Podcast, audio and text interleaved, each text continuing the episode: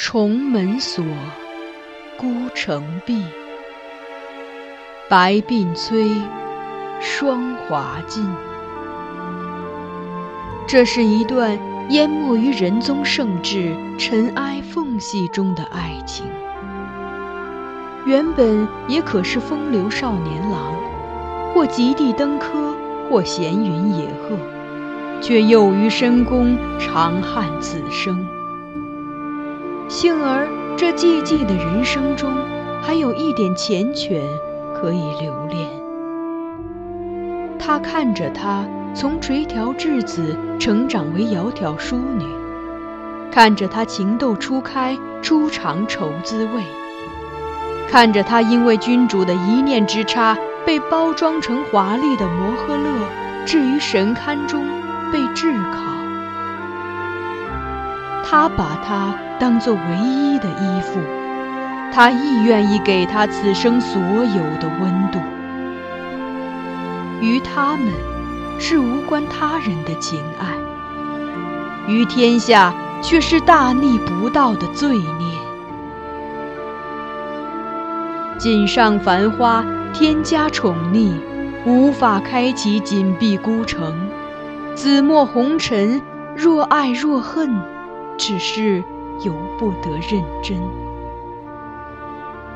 枕上空山深下影，终成三春梦魇。一阙宫墙两相独绝，唯寄望来生陌上拾到他遗落的花钿。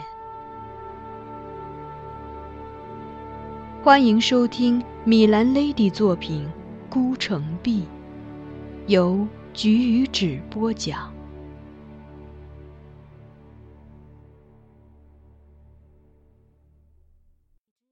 斗茶。西宫南内多秋草，落叶满街红不扫。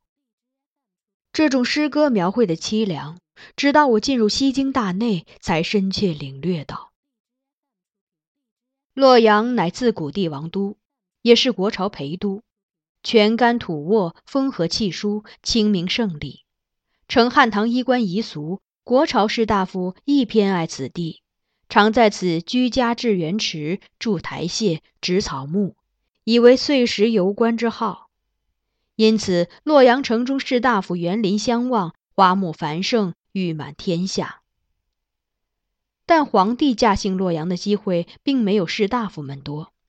往往只是在朝夜朱棣陵寝的时候才顺道前往，少留短短两三日，因此西京工程受到的重视程度远不如东京大内。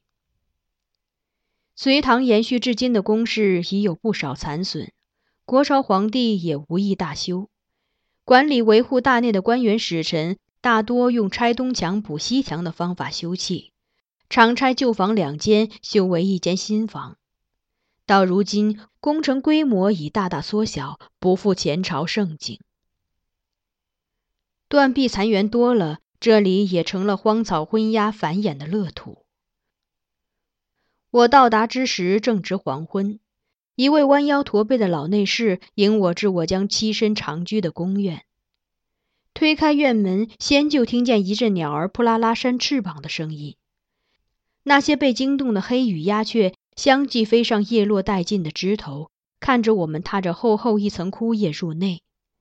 他们又很快恢复了淡定的神情，冷傲地扭过头去，用他们那单调的、理直气壮的嘎嘎声朝着西风鸣唱。在我聆听着鸦鸣之声时，老内侍摸出一把钥匙，哆哆嗦嗦地打开了一间宫室门上的锁。推门之后，他先挥动拂尘，扫去梁上悬下的蛛丝，才示意我进去，说：“就是这里了。”我花了三天时间把这里清理成一个可以居住的地方。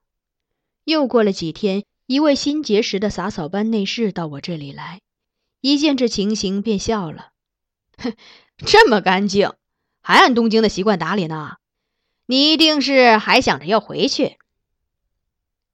后来我才注意到，这里的内侍跟东京的也大不一样，颓废而懒散，自己的居处和所司的宫院都杂乱无章，而他们也欠缺清理的动力。就算干活，也只是在有兜监在场之时才摆动两下扫帚。扫那么干净干嘛呢？反正天高皇帝远，官家又看不见。他们说，他们基本都是犯过事的患者，已不再寄望能回东京。无人关注的人生，也像工程一般，随着岁月流逝，日趋荒芜。似乎活着的意义，就只是抛开扫帚，眯着眼睛，躺在有阳光的庭院里偷懒。我没有把太多时间用在和他们闲聊上，虽然他们对我以往的经历很感兴趣。在他们看来，我大概是沉默寡言的，终日只支持着扫帚清扫那些永远扫不干净的院落，就像我现在的职务所要求的那样。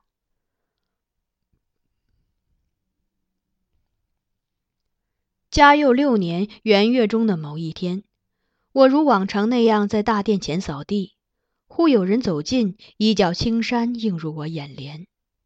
我抬起头，怕扬起的灰尘沾染了他衣裳，正想向他告罪，但这一举目看清他面容，一时竟愕然。他温和的微笑着，唤我的名字：“怀吉。”我又惊又喜，手一松，扫帚倒地，我朝他深深一揖：“张先生。”张茂泽如今的具体职务是永兴路兵马前辖，在京兆府长安掌禁旅驻屯、守御、训练之政令。他告诉我，此番是作为永兴路进奏使臣，还却贺岁毕，依旧回长安。途经西京，知道我现在在这里，便来看看我。我请他入我居处，想出门备些酒菜，却被他止住。我一向不饮酒，更不喜荤腥之物。我这里刚巧带有一柄今年皇后所赐的小龙团，今日相逢，不若以茶代酒，如何？我知他平素一无所喜，唯爱饮茶，也就答应。立即寻出茶具，以待煮水点茶。张先生从携带的行李中取出小龙团茶，又自取一套茶具：银制的汤瓶及茶碾、茶匙，配以俄西画绢茶罗及建安黑釉兔毫茶盏，皆世人推崇的极品点茶器皿。这些也是皇后赐的。我指着茶具问他。他摆手道：“这是官家赐的。”我感到意外，旋即含笑道：“想必先生回京指日可待。”他只应一笑：“还早。”他不再多说，我也不继续追问。接下来的一刻，只沉默着看着他刮去小龙团茶上的膏油，用一张干净的纸包裹了锤碎。然后取出适量，置于那舟形银茶碾上，开始用其中的独轮细细碾磨。龙凤团茶是福建凤凰山北苑贡茶，茶饼上印有龙凤纹样。大龙凤团茶一斤一饼，这种小龙团茶是蔡襄任福建路转运使时选北苑茶之精细者所制，一斤十饼。而一年所供也不过十斤，茶色乳白，这一碾开，玉尘飞舞，茶香四溢，尚未入口，已觉沁人心脾。张先生见我看得目不转睛，便浅笑问我：“你如今点茶技艺如何？”我低首道：“难忘先生相背。”他一顾剩余未用的茶饼碎块，道。你也来，咱们斗试一番。我一时兴起，意未推辞，也取了些茶块碾磨。随后，我们二人各自在茶炉上煮水候汤，准备斗茶。候汤之时，我们均以茶箩把碾好的茶末细细筛过。少顷，听得汤瓶声响，如松风快雨，便提起汤瓶，一一斜盏。再抄入茶末，注少许热水调制均匀，令茶膏状如溶胶，才又提平。我持一把竹制的茶筅，张先生则持一柄银匙，各自在注汤的同时，往自己盏中还回积福。我们动作相似，每个环节完成的时间也相距不远。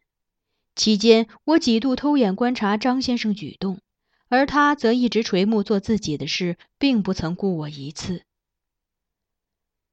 茶叶本可生浮沫，见茶中又或有少许米粉，积浮之下，乳雾汹涌，一展而起，浮起一叠白色墨薄乳花，周回凝而不动。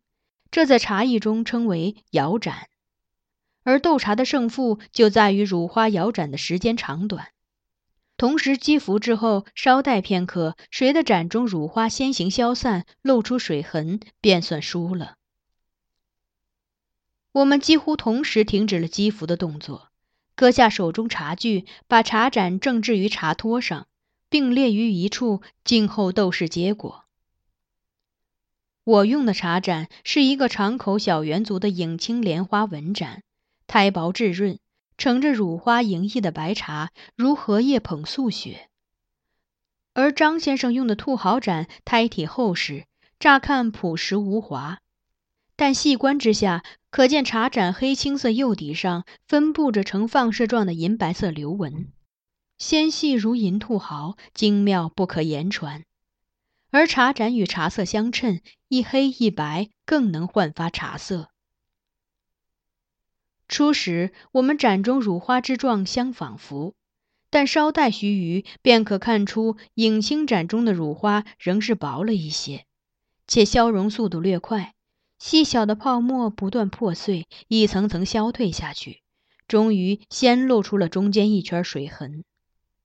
而兔毫盏中乳花摇盏依旧，未有一点水色现出。我旋即欠身，微笑道：“惭愧，怀及舒先生一水。”张先生亦含笑看我，问：“我们这次用的茶和水都一样，你知道自己输在哪里吗？”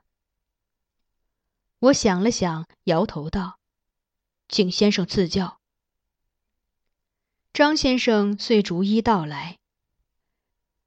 首先，你罗茶时不够细致，筛的次数不如我多，而点茶用的茶末需绝细才能入汤清饭，使乳花吸进茶末茶汤。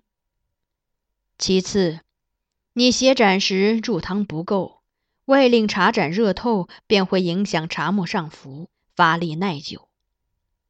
再次。你写枕后便急于调高注汤，导致点茶之水过熟，过熟则茶沉，应稍待片刻，等瓶中水沸停止后再开始点茶。而且你注汤偏多，以致茶少汤多，云搅易散。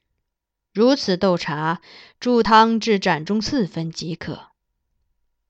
最后，你击服时手势过猛。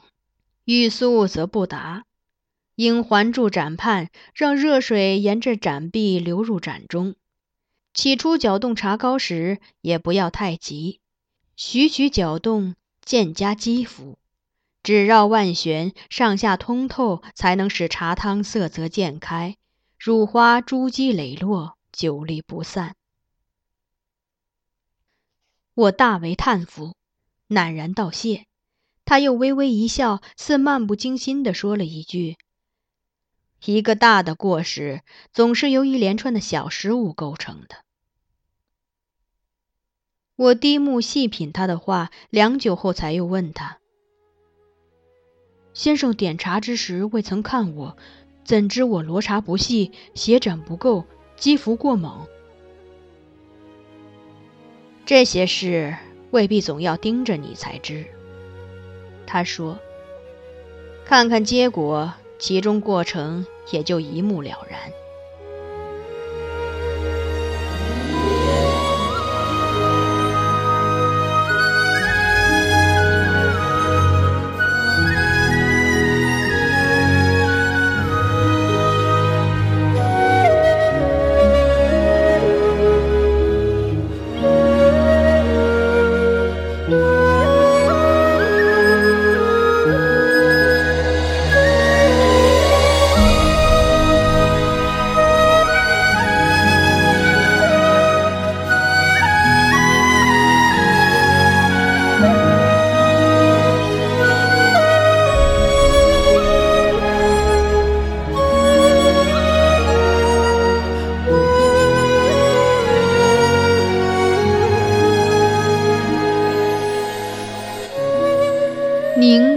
才收听到的是菊与纸播讲的有声小说《孤城闭》，欢迎继续收听。